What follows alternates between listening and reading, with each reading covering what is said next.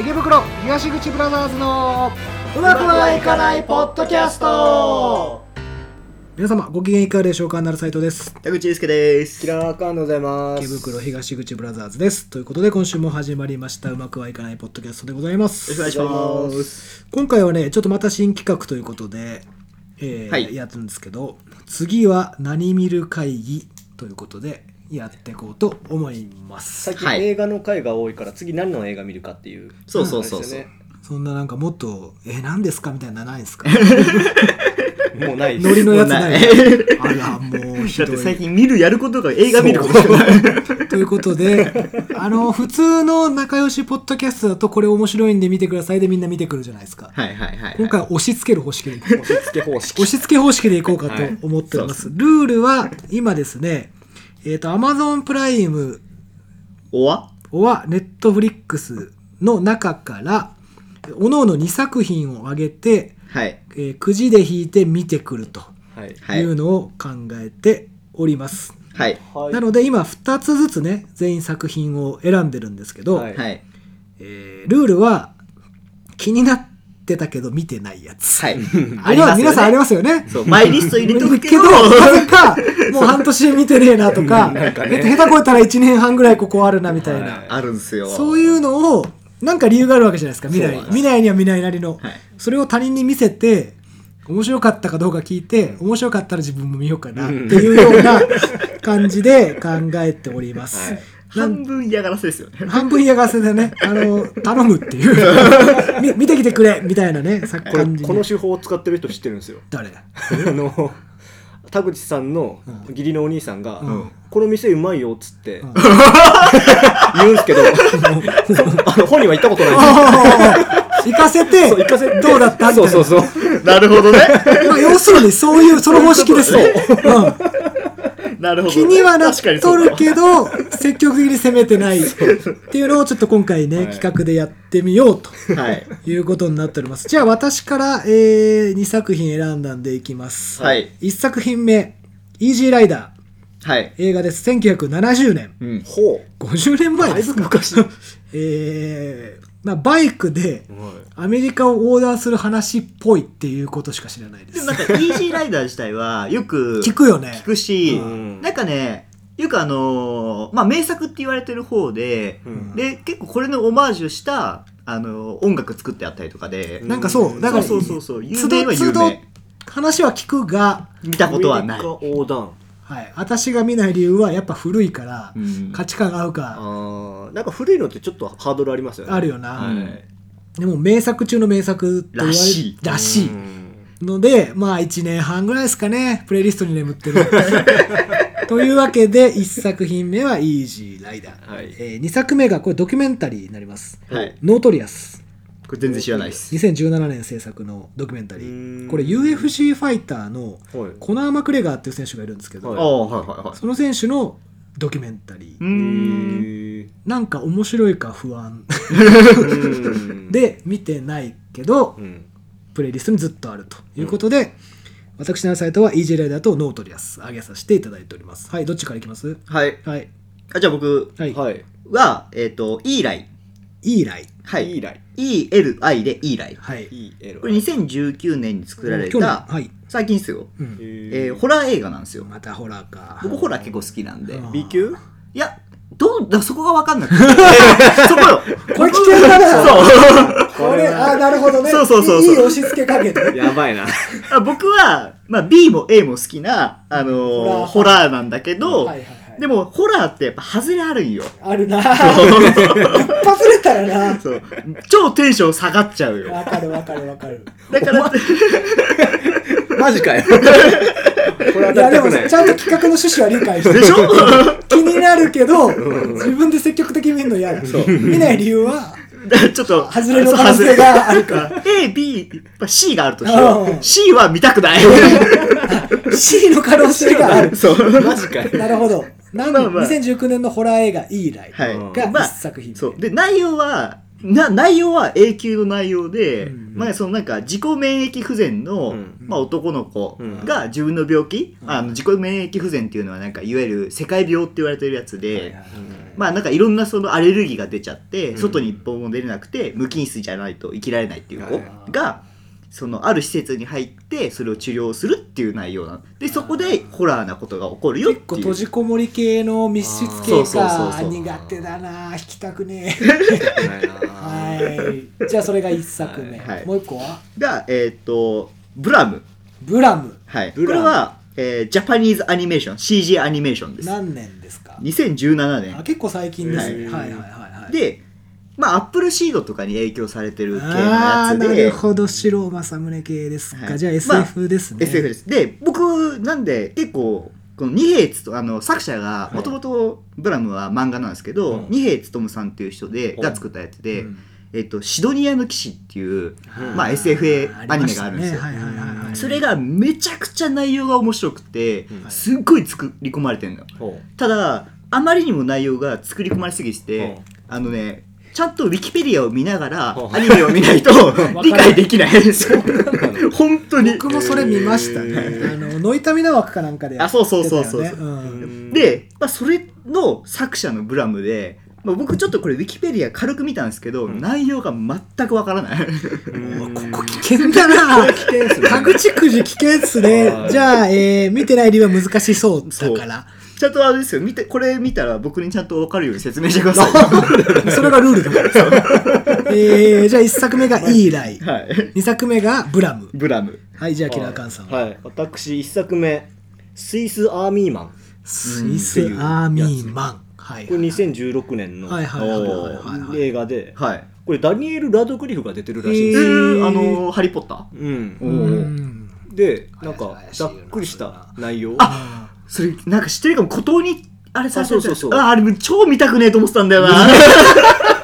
だってダニエル・ラドクリフ出てたのにあんま有名じゃない時点でかなり怪しいそようねそうそうあれね、うん見た瞬間うわ絶対面白くねえと思ったんだよなこれねあのパッケージ見て、うん、 あの多分主人公らしき人があの海の上で、うんダニエル・ラドクリフに乗ってるんですようんなよくわかんないじゃないですか、うんこれ気になってるけどパッケージ見て怪しいなと思って見てないんですこよれはほぼあのね確定、 ほぼ確あの定ねじゃこれねは嫌がらせ絶対嫌が らせえほぼ確定じゃねえか見てない理由はいやもう怪しいから 怪しいからね、うわはい絶対それ見たくねえアイアイリッシュなんじゃ違う、あスイスアーミーマンアーミはいはい、じゃあ2作目2作目これ「50/50」うん2011年の映画うでんはいはいはいであの誰だっけな俳優有名な俳優出てるんですよねどなたですかえっと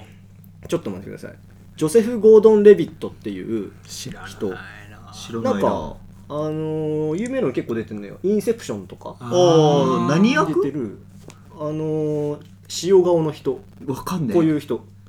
この人わからんわからんわかんないっすかわからんでもあのちょあの主演あれかあの夢のインセプションの方では、見たことある気がしなくもたない多分ある、うんうんでなんかざっくりした内容が、うんなんか主人公ががんになってほうほうほう若くしてうんであと余命もわずかっていうような話らしいですがあーまあちょっともうそれは面白そうそれが何50/50でもなんか重そうだなと思ってあんま見てあの手出してないですよねああわかる、うんじゃあそれでいきましょうえー、ルールはちゃんと最後まで見る、 はいっていうこととあれですよねえー説明できるまでってことですよねちゃんとその依頼主に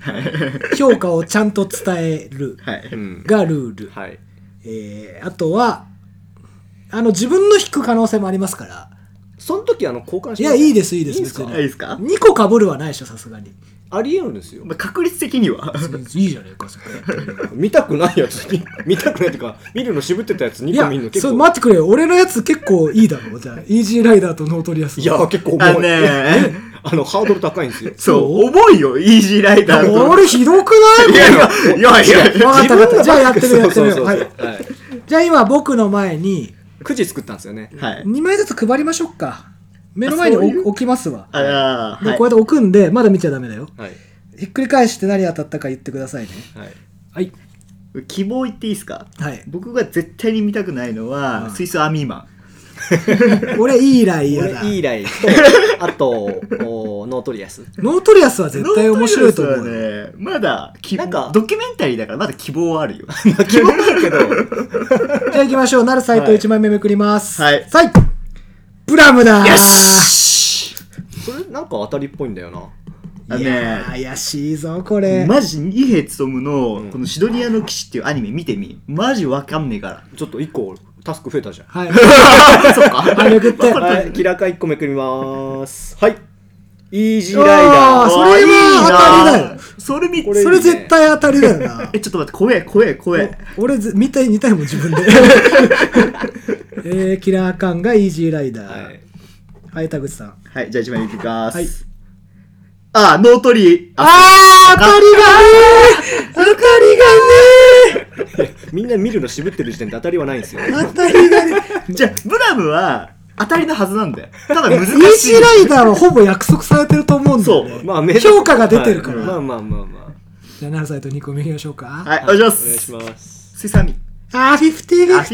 ィだまあぼちぼちっすかね引きとしてはははいじゃあキラーカンさんどうぞ、はいキラーカーンさん2枚目最悪何スイスアンビ最高面白いねこのパターンほえら待ってそうするとさ自動的にあなたいいね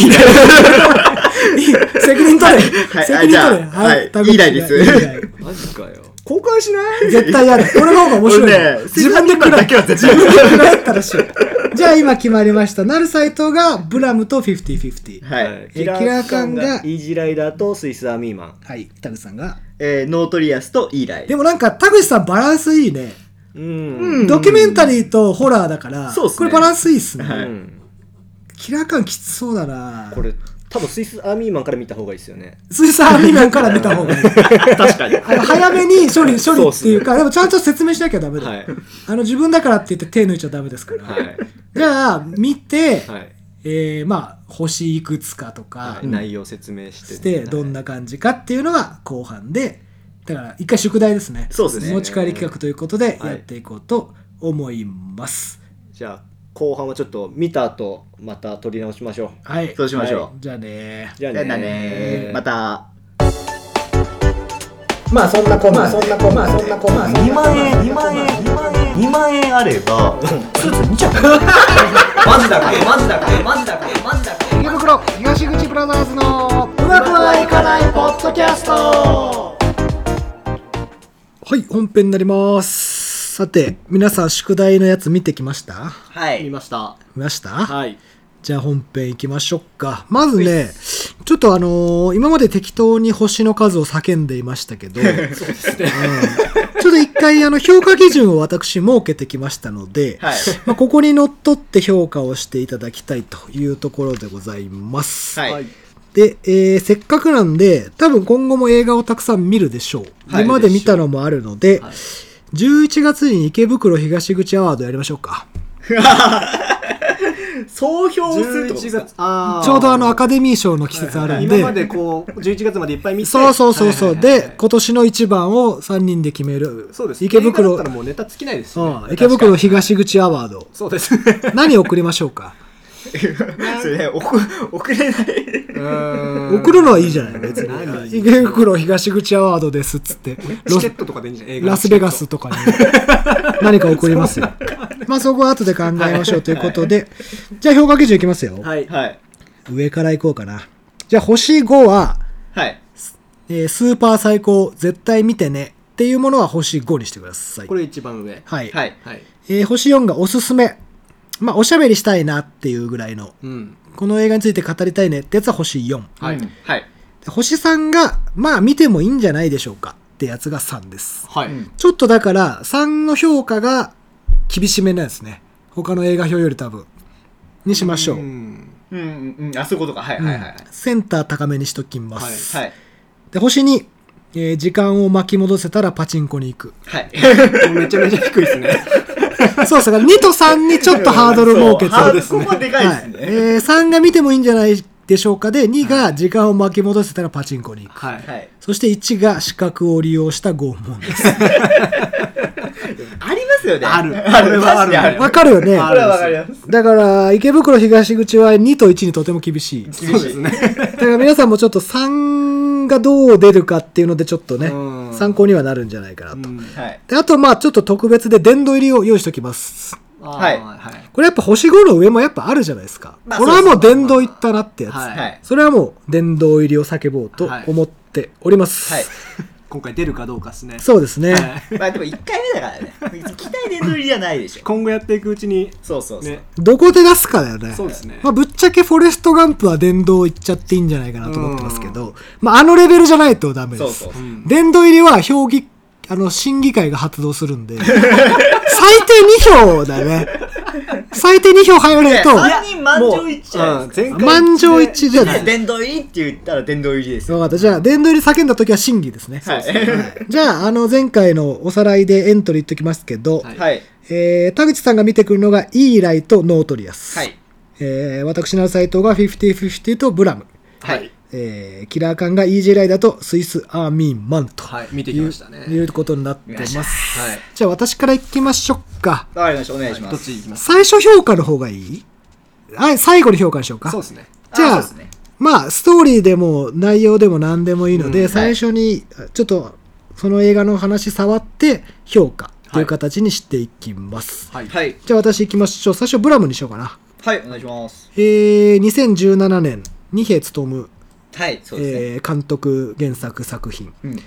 まあブラムって書いてあるけどまあブレイムです ねスペルはそうですね あの調べたけどブレイムでよかったよあそうなんですかあれブレイムだったのかな攻めるっていう意味ですけどへーえっとまあ CG 映画でございまして、うんまあ私がねぶっちゃけ一番得意としているジャンルでした、あそうなんですかはいうんまあ、要するにあの SF プラスサイバーパンクですそようそうそうそうでもう要するに私も四郎正宗ファンですし、はいまあ、ニヘスともも四郎正宗ファンなのでそうですね出どころ一緒ですよ ね、はいなのでまあパッて見てああこっちねっていうそのもうあー僕はそれわかるんですよはいはいはいただ一般的な人が見て、はい同じああそっちねかどうかはちょっとわからないです、うんまあ、世界観はやっぱアップルシードとかエクスマキナっていう、うんそのシロマサム作品にとっても近いですねでちょっとさらっとストーリーですけど、はいえー、っとね主人公サイドもその謎に包まれてるっていう設定なんで、うんうん世界観の詳細は明かされないんですけど、んえー、とまあその人間がそのすごい発達した世界まあ多分西暦3000年とかそういうイメージだと思います、うん建物の中に住んでるんですよはいでかいうんでその建物っていうのがもう勝手に機械がプログラムされた感じでどんどんどんどん増築を繰り返してる、はいはいはいはいはいはいでも人間はなんかその増やせって指示も与えてないのにずーっと勝手に機械が街を作り続けてるんですよ、うんで人間はその中に住んでるっていう設定ですね、んでその主人公たちはちっちゃい、まあ、村って呼ばれてるんですけどまあそのでっかい建物の中のちょっとしたエリアにしか住んでなくて、うんで、えー、とその外出ちゃうと機械が攻めてくるんで、はいえー怖 いとまあ「進撃の巨人」をイメージしてください、はいああいう感じですあの、壁の外出ると襲ってくるでしょ、はいだからそういう感じで主人公たちはたまにあのエネルギーが足らなくなると外に狩りに出るんですよん電気漁師っつってでちょっと買って戻ってくるみたいなうんでだいぶその自利品でこう追い詰められてるっていう世界観ですねはいはいはいはいでかい町に出てくと機械が襲ってくると、はいでもう何千階層に分かれてて、うんうん空とか見えないんですようーんっていう世界観の中でのストーリーになってました、で一応ちょっとは一い一補足だけいいですかうん確かこのブブレイムうんはなんだっけ副題があってブラムですねあブラムかはいブラムは副題があって確か街に飲み込まれるとかっていうまあそういうことですなねんか副題があって、はいはいで多分その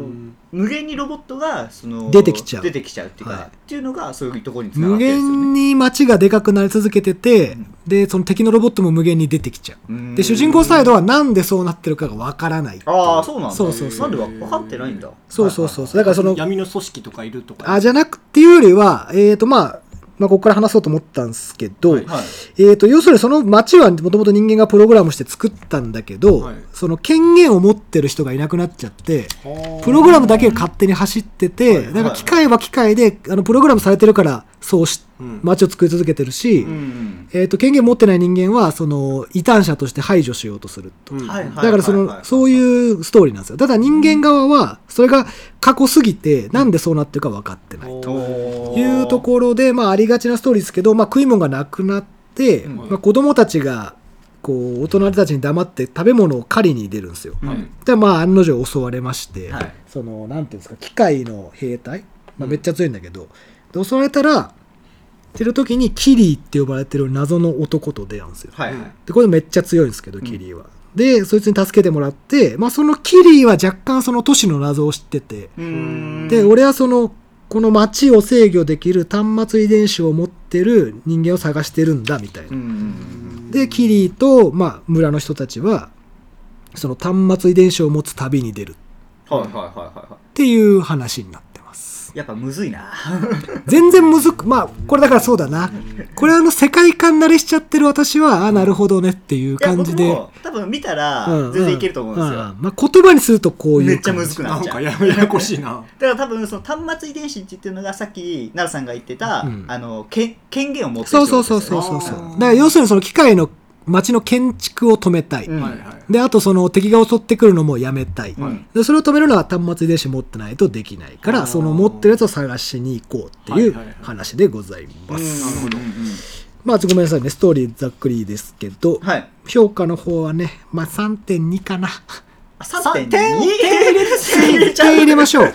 ぱね3だと表現しきれない部分あるんで3.2ですね、 3.2うん、4, 4には寄ってないああ3.2ですそれはごめんなさい僕に向けてって言うといくつになりますあー、もう田口さんだけに向ければ4でしょう、ね。あーじゃあのー、見どころも書きましたけど、映像結構い い。ああ、はいはいはいえー構図とかすごく良くて、うんあのー、我々 SF ファン、はいはいアニメファンには、あの、ちゃんと刺さるように、ああの、今までない部分として、はあ、いそういう感じみたいなのも見せてくれるしあ、おおいいですねただ正直やっぱさっきも言ったけど、難解なストーリー。そうそこなんですよかつ、秘密、謎が多いんで、うんアニメシーズンの方が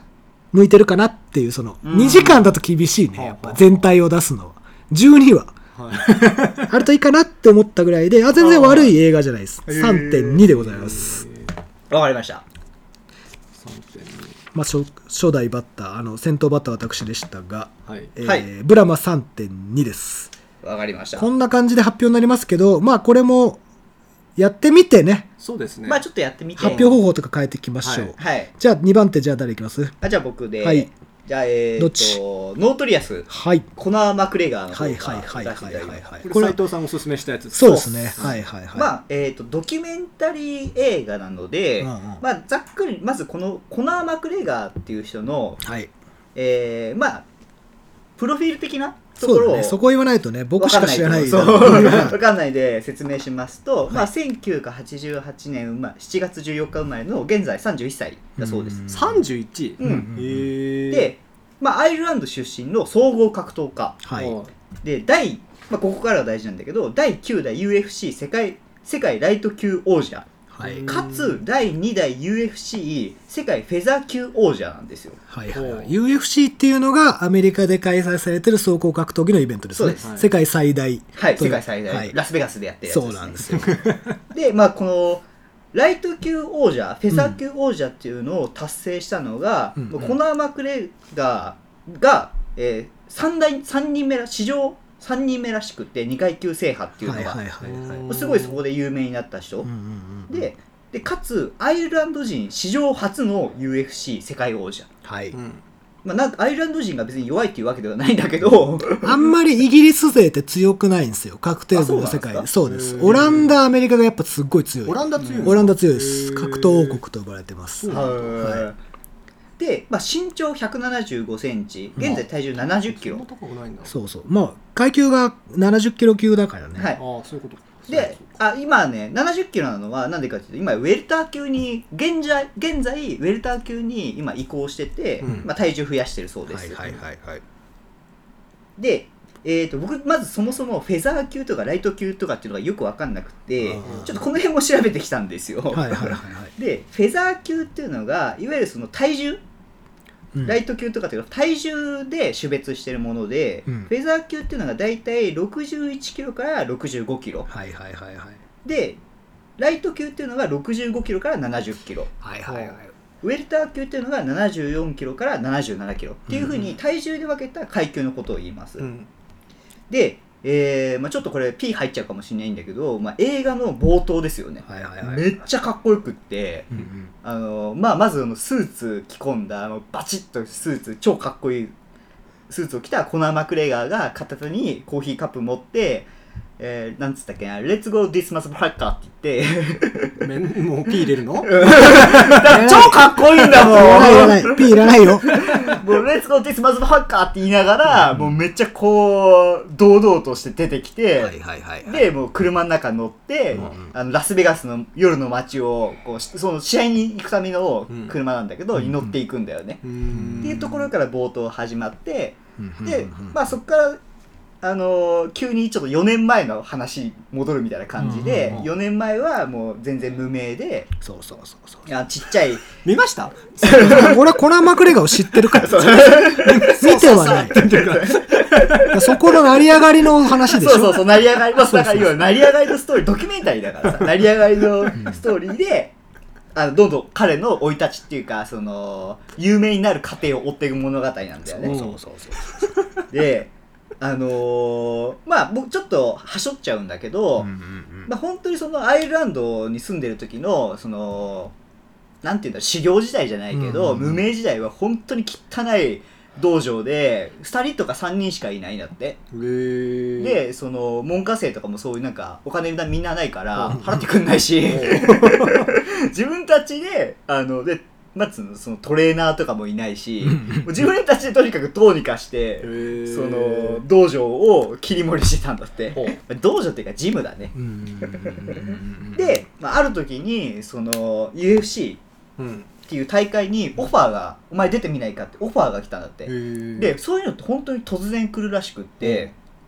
そのまあ、誰が売り込んでるわけでもなく、ん誰かが見て多分こいつ才能あるなっつってオファーしに来るんだって、へーでそこで勝てたらあのーなんていうのビッグドリームあーを手に入れることができるらしいんだそうそうそうってそうなんですよ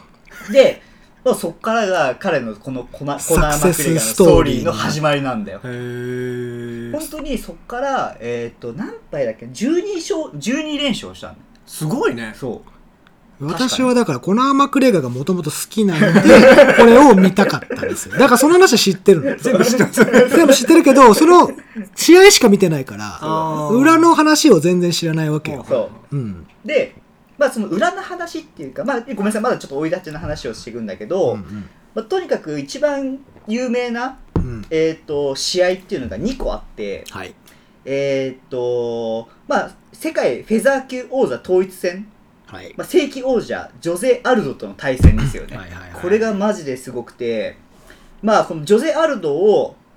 ちょっと質問なんですけど、どうやって倒したと思い ますか、どうやってまあこちらえにーあそうか どうやって倒したと思いますかどうやって何試合、えっと、大体5ラウンドあって、5分かな確か。うん5ラウンド5分あるんだよ。うん何ラウンド目で倒したと思う1ラウンドおお、何 秒何分 最初秒なんかなんとなく予想つくねいやでもね、衝撃的なんだよ。 10秒以内。内わあ、惜しい。13秒。13秒。13秒、 左手ワンパ ン。 クイズの出し方が下手くそすげえいやでも、本当にそれがすごくて、うんもう美しいぐらいで左ストレートが、うんちょっと大ぶりのね、うんそうそうやつがドーンってこう、相手の顎に入って、うんこのジョゼ・アルドが振ってもう飛んじゃうんだよ。うんでもうそのまんまもうあのリングのとこにもう,、こうへばりついちゃって、うんでもう動けないから、うんあの KO 勝ちっていうんで、このフェザー級王者になるわけですよ。これはだから補足入れとくと、まあそこにも書いてある、伊作拓さんが言ったように、あの、アイルランド人って舐められてるんですよ、格闘技の世界で。そうそうそう。有名じゃないから、なんなら日本人の方が地位高いぐらうい。んあそこ知らなかったです。まあ例えばね、UFC の世界だと全然地位がないから、だうんからその舐められてるやつが成り上がっていくっていうのが僕は見たかったんですよね。うんはでまあそれがもう1個目の有名なはいやつで、で2個目これはねほんとぜひ見てほしいなと思ったところなんだけど、うんネイト・ディアスっていうやつとウェルター級の試合をするの。うんでウェルター級って、まあ、74キロか77キロっつったけど、うんこれ結構でかいやつらが出てくるんだよねほでこのネイト・ディアスっていうのも180センチあって、体重も70、えー、と7キロもうギリギリで揃えてる、もうバッチバチのそのでっかいやつなんだよ、でこういうなんかしなんつうんだろうゆ格闘家の世界ってうん大体そのでかいやつっていうのは自分の階級よりも1個下にわざと体重を落としたりとかしうてん出るんだよそうねそっちの方が身長ののリーチとか違うからうん勝ちやすいっていうんで、うんうんでそういう意味だとこのコナー・マクレガー1 7 5ンチだと、うんこのウェルター級ってすごい難しいって言われてたんだよね、うんけどこのジョゼネイト・ディアスっていうのと試合させろよと、うんてかむしろネイト・ディアスが挑発してきたんだけど、へー あのーまあ、試合しろよっつって試合をするんだよはでその時に、まあ、コナー・マクレイガーはもう、あのーフェザー級王者になって、あはいもう調子に乗ってたんだよねめっちゃはもう俺は何でもできるぜって、あうん俺はもう神だってあの作中にも言ってますとはい、そういう人ですう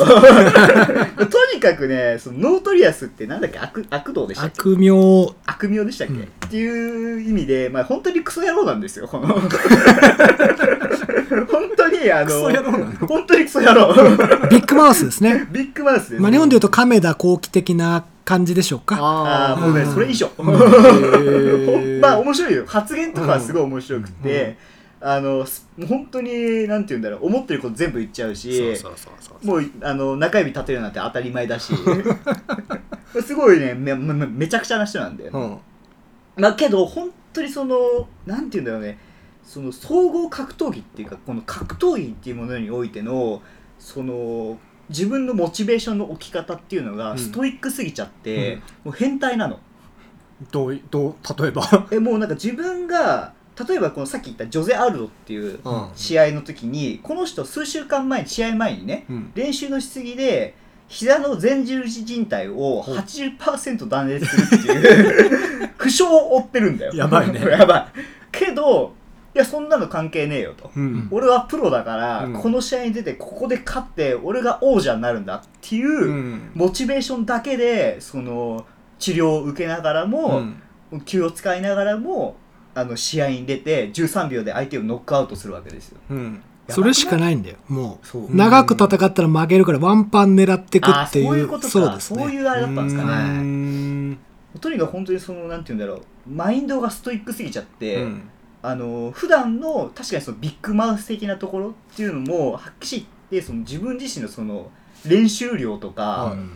そういうなんて言えばいいんだろうな裏打ちされてるってこそとねうそうそう俺はこんだけやってきたからいけるぜってっていいううままああ自信からくるビッグマウス、うんでもそれがビッグマウスじゃないっていうのを証明する強さ、うんっていうのはかっこよかったね、あ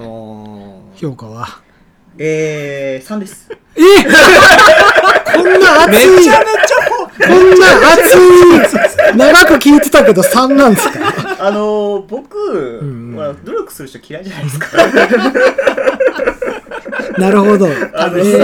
3、そうですね。前も言いましたけど、マラソン選手見て気持ち悪いっていう男ですから、 そのジャッジ基準でいくと見てもいいんじゃないでしょうかっていうところなんですか。あのー、本当に怖かった。まあ、もう闘争本能むき出しの人ですから。本当すごい。で、あの、白人にしては背も確かに大きくないし、あの、背も細いよね。はい。で、ベルター級とかになってくると、えっ、と、基本的にもうその体重計測の時にそこをパスすればいいんですよ。はいうん。 77キロだったら、い測る時に77以下であればいい。はいそうそうそうそう。その後ご飯食いますから、い実際戦ってる時ってもう83キロとか、うん、多分あると思いますうんね。になるんですよね。だから結局でっかい方が有利なところを、闘争本能と自信でなんとかそう。戦ってるという。あれ結局に二戦目二戦目じゃねえあやそうそこの試合結果あえっとね、ネイト・ディアスとうんウェルター級で試合をするんだけど、まあ1回目負けちゃうんだよね。うんうんで、2回目の試合が本当にすごくて、なんか再戦してくれって言うんだよ。このコナマクレ側の方がだから、でまたあのウェーター級と同じ条件でいい ぜっつって、でやるんだけど、この時にいろんな騒動が起こってて、 その事前の記者会見があるんだけど、そのあるじゃんうんプロレスでも、あるうん左側にその左右にちょっと離れてさ、選手がやる、その時にこのネイト・ディアスっていうあじゃあコナマクレガーがちょっと遅れてきちゃうんだよね、うんでそれに切れたネイト・ディアスが「お前らなんかクソだ」って言いながら、うんあのーペットボトルを投げつけてうん出ていこうとしたんだよ、うんそしたらあのコナー・マクレガンぶち切れて、あのー右手にああ近くにあった缶を持ってそれを投げ返したんだよ でそしたらもうもう大暴暴動になっちゃ って「もうやめろやめろやめろ!」ってみんなやってでまあ止めたんだけど、っていう因縁を持った状態で、うんこの大会あじゃあコナー・マクレガー対、えーネイト・ディアスのうん戦いをするわけですよ、うんもうね血みどろの戦お互い血だらけでしたね、う帰り血でいもうあのいわゆるあのドッグファイトってあるじゃん、うん言うじゃん喧嘩だよあれそはうあんなの喧嘩マジで相手を殺すことしか考 えて知らない人ちょっと分かると思うけど UFC ってそのいわゆるボクシングのリングと違ってて金網の中でやるんですよ、うんないオクタゴンっていう六角形の金網の中に2人だけ放り込まれて、でまあ、やっぱりもう本当にショービジネスの世界なんで、極力止めないのよ、そううーんあのー出るまではめっちゃ厳しいんだよヘルスチェックも全部受けなきゃいけないし、はでも出た後はもうその金の世界なんで、はで結構賭けの対象とかになってたりするから、はいもう止めないのよ極力、うんなので血だらけになりますいやすごかった、まあ、俺はね見る価値がある試合だったそれぐらいそのなんつうの胸躍るというか心躍る試合だった、どね、っち勝ったかはちょっとちょっと言わないいようにしましょうあそうですねここはねここはでも3なのはい怖いもん見たこんな熱く語ってんのに3って言われてるのこっちがちょっと怖くなっちゃ う田口評価3ですね、はいじゃあこれ2作目ブラムが3.23ノートリアスが3はいじゃあ次どうぞ次私じゃあスイスアーミーマンからいき出またすか問題作これ あの僕があの出して自分に当たるっていうはいやつ、あのみんな見たくねえっつってみんなる見たくねえっつって どうでしたえーっと最低でしたね先じゃあ評価いきましょうか先評価いっちゃいます1です資格を利用した拷問拷問でした本当に2時でも間さダニエル・ラドクリフがだよでしょ思うでしょ、うんうあ違うんだよどういうことまあちょっとストーリーをこう簡単に説明しますと、んうんはい主人公うんあこれはダニエル・ラドクリフではないんですよそうなえ違うのの違うサブなんだサブそうだったので主人公が無人島に流れ着きますとキャストアウェイするのはいあはいだと思うじゃないですかおうおうおう全然違うん ですよなんで俺も裏キャストアウェイだったらよかったなと思ったんですよ裏切り多いなはいいやこれねうんうんマジで今言った通りで裏切りが多くすぎてうんうんもう見るの疲れるんですうんよああなるほどはいどどういうことでじゃあうん主人公はがい無人島流れ着きました流れ着きました、はいでもうダメだっつって自殺をしようとするんですよ首をつって、はいはいはいはいはいその時に波打ち際に死体があるんですよね、うんこれがダニエル・ラドクリフ、はいはいはい死体役だったんだ死体役うんでこの死体を「あ人だ!」っつって助けに行くんですけど、んもう何やっても動かないと、うんまあ死んでるのかみたいな、うんうんうんでもこれガスが溜まってるんではあのずっとダニエル・ラドクリフのお腹とかからうんこうブクブクいってるんですよね、おうですごい勢いで言ってるもんだから、うんこれを使って海に出れば島から出られるんじゃないかと、あファンタジーなのかでしょ もうすでにやばいな、でしょはいうんもうだって1の匂いがプンプン、はい、で俺もうんうんこれはあのマインドセットとして、コメディーなのかなってああなるほどなるほどコメディーとして見ようそこでマインドセットされままあ、す、一回じゃあ最初楽しもうで見始めて、はいはいはいあコメディーかそうで一回セットカセット変えたんですね変えましたはいはい、はい、そしたら変えてで別のと、えー島にはいたどり着きます、そのガスではいででずずっと死んでんのラノリルあのね、これがね、こう島にたどり着いて、はいこうまあ、ずっとほっとくのもかわいそうだから、ん一緒にこう生活するわけですよ。はそあのーいろんなスイスアーミーマンスイスアーミーナイフってわかりますわかりますわかりますじっとこ十ナイ十フ十字架がついたやつね、はいそうそれであのツールいっぱいあるじゃないですか、うんあビクトリアン・ノックスだはいそうビクトリーノックスはいのスイスアーミーナイフね、はいうんそれとまあかけてるんですけどあそう便利ってこと便利いろんな使い死体がいろんな使い方できるってことそあそういうことうまあ例えばうんあのーし口から、まあ、水が出るなんでわかん ないわかんないやばいなマジでわかんないやばいやばいねあと、まあ、ガスが溜まってるからんおならで火を起こすとかうんこれは ままああまあメタンガス的なまあわかるねそうはいわからないけどまあ無理やりわかるにしようはいあとこのいちご硬直でうんこう手がギュッてなってるから、うんそれを思いっきり開くと、うんパチンってすごいピンチ力のある やつで枝とかあれコメディではないんですねあのここでシリアスなんですか、それこは。こで、うんいやまだシリアスではないなとコメディだなと、うん、まだコメディ。はいはい。で喋り出すんですよ、うんなぜかねうんえ死体なのにそう死んでるのにそうそれ幻覚っていうかそういうオチではなく死んであのね多分幻覚ではない マジ多分やっべえの見ちゃったな。やっべ えなで喋ってこう昔話とかしてうんこう昔その携帯の待ち受けにしてる女の子がいるんだけどみたいなそういう話をするんですよねあれこれは友情の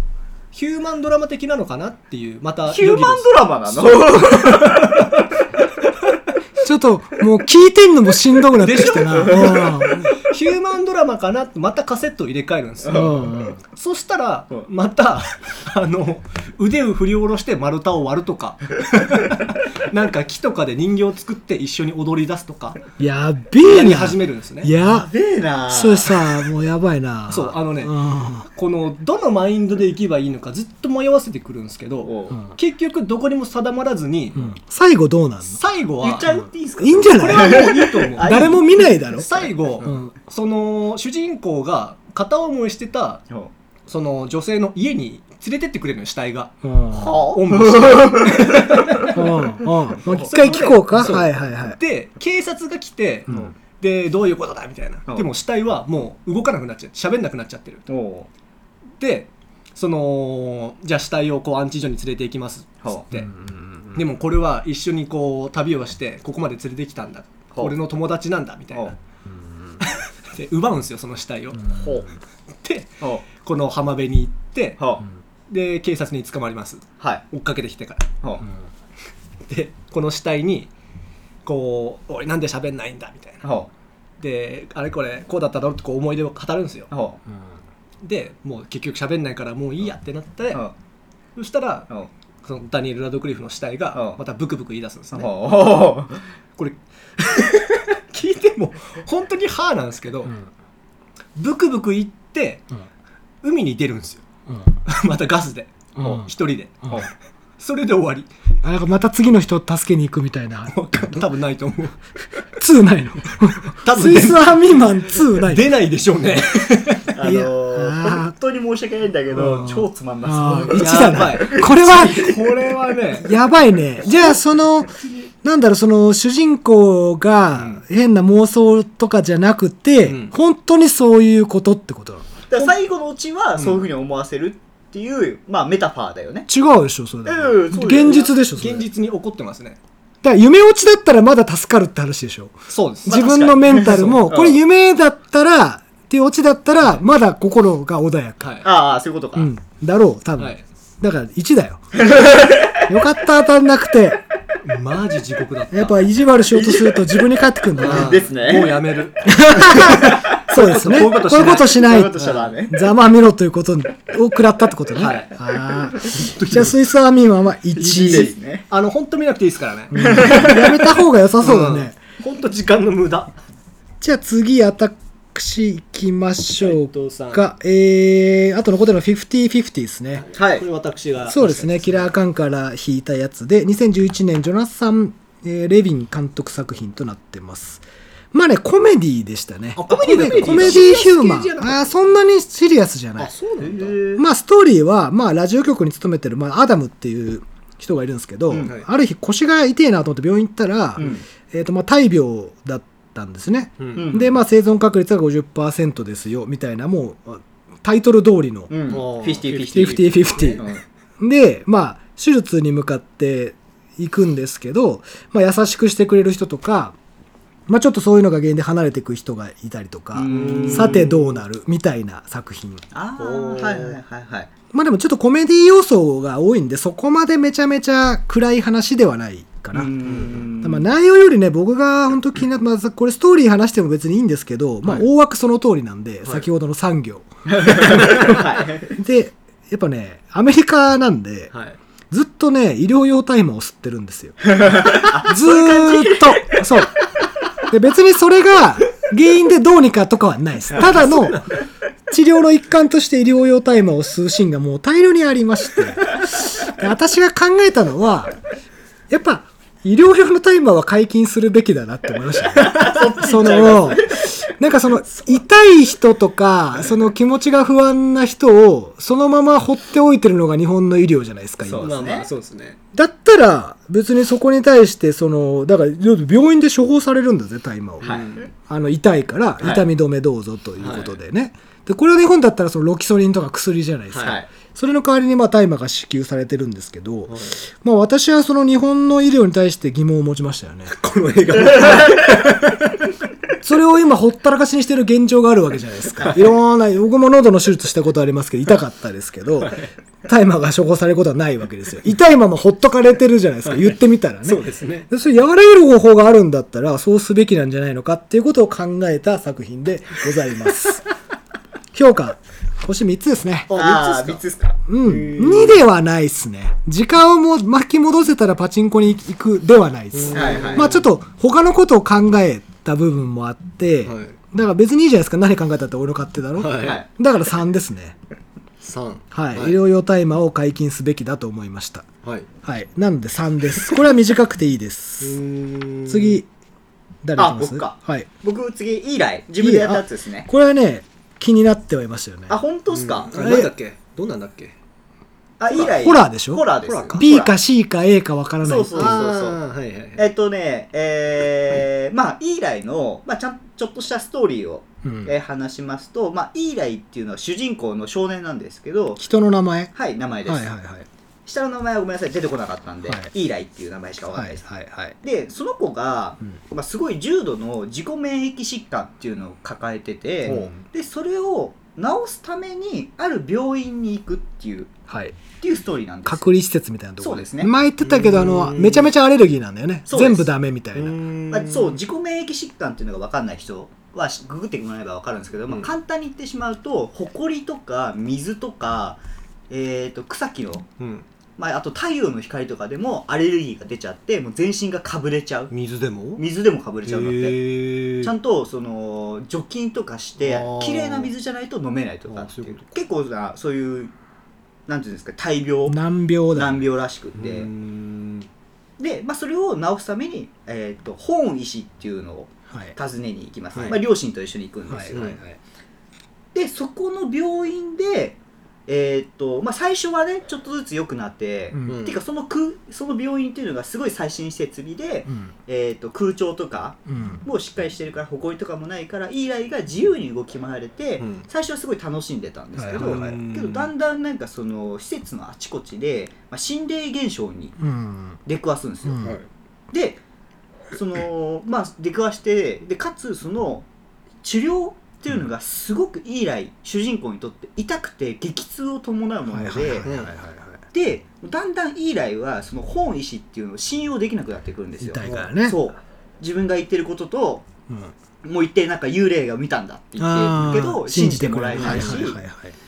まあ両親も信じてくれないし、うんそんなものはいるわけがないここで死んだ人はいないというか、はいはいはいはいはいっていうんで、まあ、だんだんその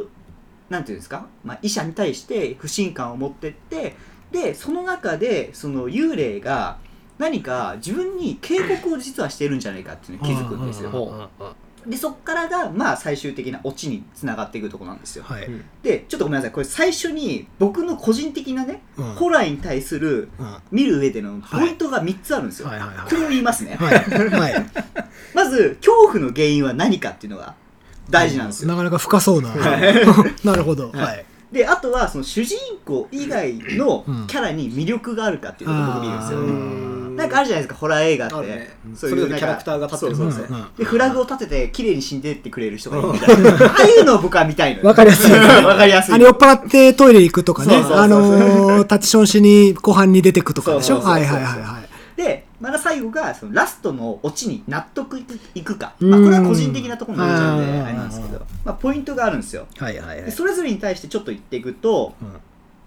えー、あごめんなさいそうっすね先にね評価言っていいですかいいよ星 1? ああマジかよ資格を利用した拷問です かはい。 1、2回出ちゃってちょるっとな。期待してたのにな。なんか良さそうだったけどね。はいやまあ、あの僕のさっき言ったこのポイント順にね説明していくと、うん。まずこの主人公イーライっていうのがなぜ自己免疫疾患なのかっていうのが、まあ、この映画のオチの部分になってくんだけど、はいはいはいはいはい。これがこの恐怖がこの映画の中で生まれる恐怖の原因となる部分なんだようんね、うんでそこに至るまでのそのメタファうーん、がマジでわからない、あーだからクリアじゃないってことそう察しられないんですよ納得いかないってことそうですまかあ、これがさっき言った3のポイント、オチのポイントにもなってくるんですけど、はいまあ、まず納得ができないんですよ、うんうんううんん。で次この主人公以外となるキャラの魅力がない。はいまあうん登場人物としてはお父さんお母さんはい。でさっき言った本医師はい。ううんっていうのと看護師かける2 6人ぐらいしかいない。 6人しかいない、えうーんとあと最後に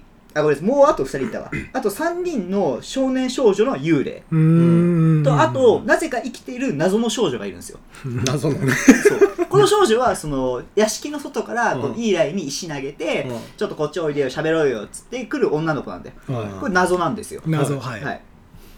で、まあ、まずこいつらが、あのー何も役に立ってないんですよなんか聞ストくーリーの中で聞く限りさ、本格ホラーを目指して失敗してるっ ぽいね。だからあれなんですよ、うん A の皮をかぶった C なんですよ なるほど。だから、ホラー映画 A 級の皮をかぶった C 級のホラーだったってことね。そうはいはいはい。もうねまあ本当にもう落ちいっちゃっていいんじゃないあいいっすか、もうそううんこのねさっきそうスイスアーミー、まあ、1はいっちゃおう。いっちゃいますですうん、1ついたら全部言います。 はい。まあね、まあ、ネ落ちタバレをしますと、えーこの主人公がね、うん実は悪魔の子供なんですよなるほど。でダメだなでさっき言ったそのメタファーとなる至る部分っていうのが分かりにくいって言ったんだけど、うん例えば光の光とかになるほど太陽の下に行くなると体が焼けてしまうなるほそどれはなんでかっていうとなる悪ほど魔の子供だから、なるほどね。そうで はいはいはいはい水とかも清水を浴びるとかぶれちゃうわけよなるほど、なるほど、なるほど。っっていう。ね描写がああのまああるにはあるけど分かんねえよそんなのっていうあのー、まさにそうだな。A を目指したけど C だったね。着地がね。そううーんまあ、オチのも作り方としては悪くない気はするけど、うん納得いくかいかないかって話だよね。そうで、うんであるなっていうか主人公が悪魔だったら、うんあのほら666悪魔の子供って映画してますうんわかるわかるわかる。オオーメンーメンね。はいはいはい。みたいにもうめっちゃ悪い子供であれよって思うじゃなないるほど。普通、普通な んですかいい子だ。な の以来マジいい子なるほど。それは、やっぱり本格派を目指して、オチが、まあ、びっくりするでしょって作ったけそうど、意外とそこに行けなかったんだそうね。まあいわゆるそのジャンプスケアっていうんですよそういうびっくり要素のことは、はまあまあありましたと、うんうんびっくりしましたよ、うんうんうん。まあ、ただ内容がひどいんです よそのさっき言ったそのポイントっていうところで、ね、全部僕のこの感性から外れてってうまいこと、うんうんうんうんまあこれはちょっとダメかなっていうので、まあ、ちょっとあの星1をつけさせていただきたでも話聞いてると、スイスアーミーマンよりはマシじゃないかと思うん ですよ。まああのー、せめてパチンコ行くでしょそうかなどうだろう時間を巻き戻せたらパチンコまでいかない。あまあそれでもいいかなってことににしますあ、2にします1.5とかにし ?1.5 だまあ1.5かな。 じゃあ、拷問とパチンコの狭間そと。 まあそういう感じかな、聞いた限りは。なるほどね。じゃあ最後、最後大鳥行きましょう。イージーライダイージー。ーライダはーい、これ、はいもう期待度大ですよこれ期待度大ですかはい先にほ行く評価。どっちがいいですかあーそうですね最後にしますかねはい、どうぞはい。じゃあストーリーをざっくこれりストーと。リーざっくり言うと、うんコカインの密輸でうん大金を得た2人がカリフォルルニアからニューオーリンズまで旅をするお話おーはいなるほど。そういう話なんだ。でまあえー、この1950年ぐらいの作品ですよいやね。 1969年であ、そうなんだ。出て70年に日本で公開さすがにカラーだよねカラーから、うんでも50年前ってことでしょ。そうですねすごいな。うんはいはい。で、でまあこの主人公2人いるんですけど、うんうんうんうんこの2人のあの精神スピリットはもう、はいザ自由自 由。なるほど、なるほど。はいはいザ自由はいはいはいはいまあ、はいいわゆるヒッピー的な感じなのねまあまあそんな感じ、うんうんもうマリファナ吸って酒飲んでみたいな、はいはいはいあー。でバイク乗って。イバイク乗ってもうアメリカをこう横断するみたいな、はでもう自由だから途中でヒッチハイクしてるヒッピーとかこう乗せてうんその人のこの住んでる村コミューンっていうんですけどどそういうとこ行って、まあ、そこで生活体験したりとかそこで女引っ掛けてこの遺跡跡みたいなプーうんうんうんルで今度はすっぱだかで4人で泳いだりとかしてるんですよううでこういう自由を楽しんだ後うんこう別の町に行くんですようんうんうんうんうんそこではあのー、シャニク祭っていうお祭りがあるんですけどはいはいはいはいはいでそういうパレードとかやっててパレードの最後尾にふざけてうんほうそのバイクでうんこうついてってたんですよ、うんそしたら警察に捕まってお前ら何やって んだっつってちょこっち来いっつって留置所に入れれます、はいはいはいはいそこでこの弁護士が出てくるんですね、うんうんでこの人と仲良くなってうんこの弁護士だから口利きでこうすぐ釈放されます、うんうんでこの弁護士もじゃあちょっと俺もニューオーリンズに行きたいとうんおーで一緒に3人で旅をするんです、はいはえいはいーバイクですかバイクですバイク三台になったばいやバイク2台うわあー乗のってんだそうそうあー二人乗りしてますはいはいはいはいで、えーこれこの「ザ・自由」をこうそうかそうだなって思ったうんこの名言があるんですけど、うんほこの弁護士が言ってたんですけど、うんえーアメリカという国はうん子供から老人まで自由自由と口にするとうんほしかし本当に自由に生きる人間を見るのは怖いんだうんこれがこの映画のなんていうんですかねテーマになってるテーマですねはいはいはいはいはいでこの言葉をおー見ていくと今まで見てた映像でああそういえばあのシーンは確かにこれだなっていう部分もいくつか出てくるんですよ、うそれなんか自由やってるとそ罰があるみたいなことはいはいはいはいでこの例えば田舎のレストランに行くとうんおーこの女の子からは「ああかっこいいかっこいい」っつってうんうん言われるんですけど、うん男のその短髪ムキムキひげもじゃの人たちからはうん「なんだあいつら気に食わねえなやっちまうか」みたいなすげえ陰口言われて睨まうんれてうんっはていうことがあったりとか、うんうんだからこの2人の精神の自由を、うんこの田舎の人たちから見ると受け入れられそうない受け入れられないっていう。はいはいでこのえー、まあ なんだっけすいません不安対不安不安タイムが来 たね。ダウンタイムが来たね。ここまで終わったのに。最後のさっきの言った名言はいをもうもろに体験するのがラストシーンなんですよ、なるほど、なるほど。これはぜひ見てくださいなるほどあのねマジびっくりでそこが、あの、歴史に名前が残ってるゆえんみたいなことなんですか、やっぱり。ここいやここ全体ですか全体だと思いますよじゃあ評価いっちゃってくださ評い。価4ですね4はか。意外、まあというのも、あのやっぱり僕この年代でもないですしアメリカ育ち生まれでもないんで、うんやっぱりこれをすごいいいって思う人はうん多分その69年7年にだからヒッピー文化が慢性、そううん盛大に行われてって、みんなが自由を求めている空調が僕らにはわからない。そう、なぜなら私たちは不自由な生活をしているから。そう。はい。あ とそのまあその歴史的なバックグラウンドもこうんう見つつ分かってる人だとああそうだなって共感、あー共感共でき感る。もするしすごい楽しくもっと見れると思う。はいはいはいはい。ちょっと勉強必要かもねそういう意味そでうはこれをちょっとねうんばその歴史的背景をちょっとある程度ベトナム戦 争あたりからそうだよ見ね。るとだからなんで自由を求めてるかっていうところをそう知そうそうらないといけないのかもしれそないうね。ベトナム戦争でみんな兵隊行くのに、うんみたいな、んそういうところもあるから、うんうんうんうんうんそもそもそうするとあれだよねヒッピーってなんで生まれたのっていうところかちそうょそうっそうと見とかないと分かんないかもねそれを調べてみるとすごい面白いと思う、うああーんそれ勉強になりそううだんねまあでも星4で。星4です、ね今回最大評価。最大最大評 価みんなすげえ辛口だからいや、シビアにつけてるよ。結構ちょっと待ってシビアは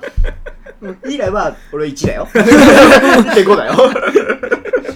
なるほどですね。でまずも、うんあのーアメリカに憧れる人はんすごい見て楽しいと思う、うんそこだようんね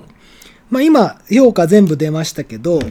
じゃあさもう一回おさらいいっときましょう。田口さん、イーライが星1.5。はいノートリアシが星3。はいうんえー私が、50-50が星3。はい、えーブラムが3.2、はいはいえーキラーカンさん、イージーライダーが星4、スイスアーミンマンが星1。はい、はいということで、キラーカンさんが一番落差のある2本を見てます。そうですねあのうんあいいあのスイスアニメ見た、うんすぐイージーライダーああもうこれお口直しお口直し治った、口は治りましたああ、いややっぱ結構名作は名作なんだね。そうです名作と言われるだけはあるなっていうか、うんまあううん、思いましたねそういう意味だと僕は安定してましたね。で、やっぱ50-50とブラムのあの差0.2、はいこれもう結構僕の中では腑に落ちる差ですね。うんブラムはもうちょっと高くてもいいかなって今思ってるけど、なんか聞いてる限り3.5あってもいいかな。あの、他のも聞いて、ブラム3.5にします。 3.5 4まではいかないよね、やっぱりね。まあまてかあのあれですよねちょっとオタク向けですからねうん、そうだね。 SF 好きっていうかそこにちょっと刺さる人じゃないと SF ファンから見ると、うんありきたりすぎちゃって、そうですかそうめんみたいになってくる。ちょいちょいちょいって。お 引っかかる部分は何にもないです よ。なんていうか、ちゃんと過ぎてて、はいはいあの、始まりから終わるまで、んその、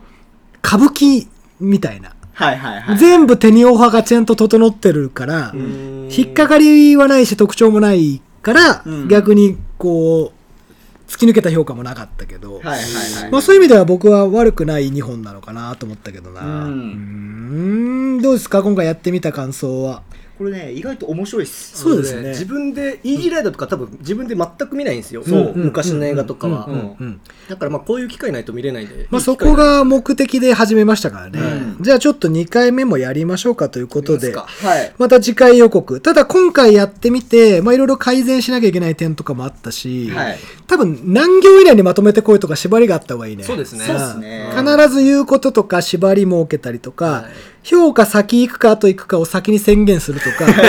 なんかその辺をちょっと整えながら第2回やってみようと思います、はいさあそれでは今回もさようならということで、それではまた皆さんお会いしましょうささよな